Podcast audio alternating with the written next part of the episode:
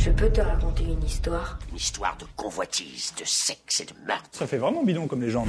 Dix mille ans avant que les Égyptiens eurent bâti les pyramides, l'Atlantide avait l'électricité, d'étonnantes connaissances médicales et avait même inventé l'aviation impossible. J'ai rien compris. Le plus étonnant, c'est que si on s'amuse à triturer un peu la sémantique latine en y introduisant quelques morphèmes sumériens, on commence à entrevoir les bases grammaticales de leur langue. Qui c'est qui invente ces trucs? Vous les connaissez les mecs, vous? Vous n'avez rien compris Ah, Moi non plus. Antique Actu vous explique tout. Antique Actu, l'actualité antique comme vous ne l'avez jamais entendu. Mais si vous le voulez bien, je vais tout vous raconter depuis le début. Bah non, tâchez de comprendre. Pour le mois de la Toussaint, fête de tous les morts, les exemples de morts étranges ne manquent pas.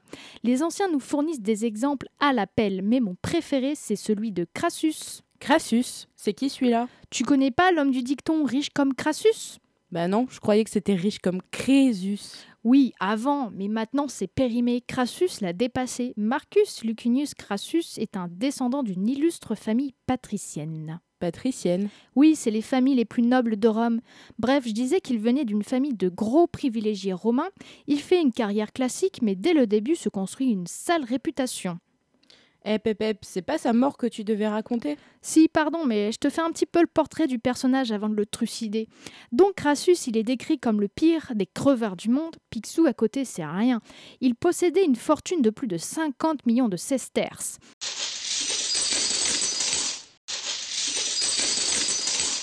Une fortune qui lui vient de la spéculation immobilière.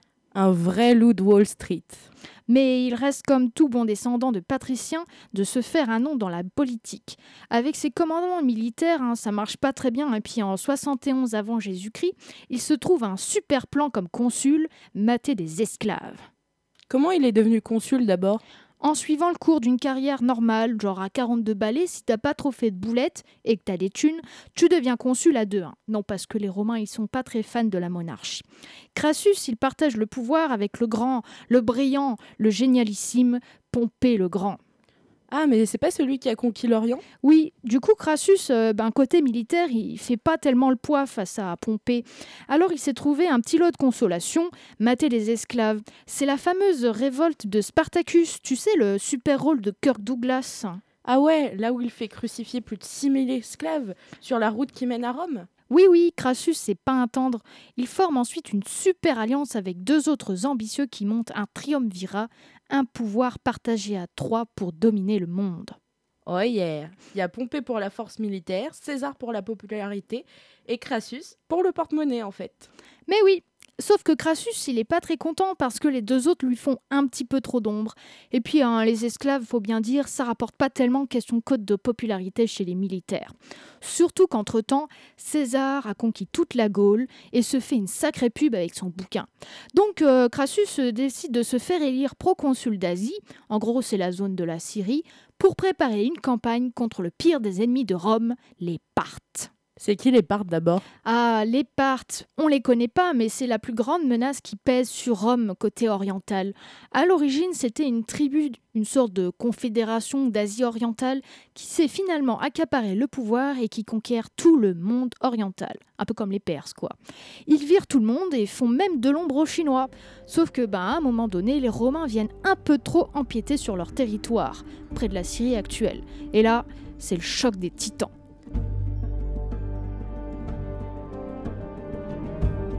Attends, attends, je raconte la suite, je la connais. Les Romains se font taillader en petits morceaux par l'armée du général Parthe, Suréna. Et au comble du désespoir, les enseignes romaines sont prises. Et c'est à ce moment-là que Crassus se fait surprendre alors qu'il se fait la malle, se lâche.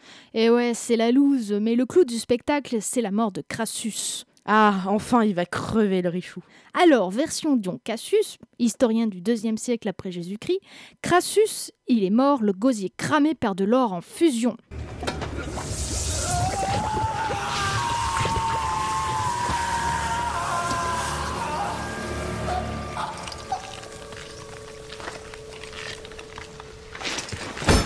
On lui coupe la tête et les mains pour les envoyer au roi Parthe Orodes II. Mais il n'y a pas une autre version? Si, si, il y a la version normale. Crassus, enfin plutôt le reste de son corps, aurait eu droit à des funérailles royales, mais à la Parthe. Bah alors, je comprends pas pourquoi les Romains crient au scandale. Bah, parce que les Parthes, euh, ils font pas comme tout le monde, ils sont zoroastriens, et les funérailles zoroastriennes, elles sont space. C'est-à-dire? En gros, ils croient que le feu, la terre et l'eau sont des éléments sacrés qu'il ne faut pas souiller. Donc, tu ne peux ni brûler, ni noyer, ni enterrer tes morts. Tu fais comment alors? Les cadavres sont placés en haut d'une tour du silence pour qu'ils soient picorés par les charognards. Une fois qu'il n'y a plus d'os, les prêtres les rangent dans des ossuaires royaux. Ah mais c'est dégueulasse Pour nous, oui, mais pas pour eux. Sauf que les Romains ne comprenaient pas l'immense honneur qu'a eu Crassus de se faire picorer par des vautours. Ah là là, les Romains, toujours à la ramasse. C'était la mort de Crassus à Car en 53 avant Jésus-Christ. Le mois prochain, retrouvez-nous sur un nouvel épisode de Anticactu.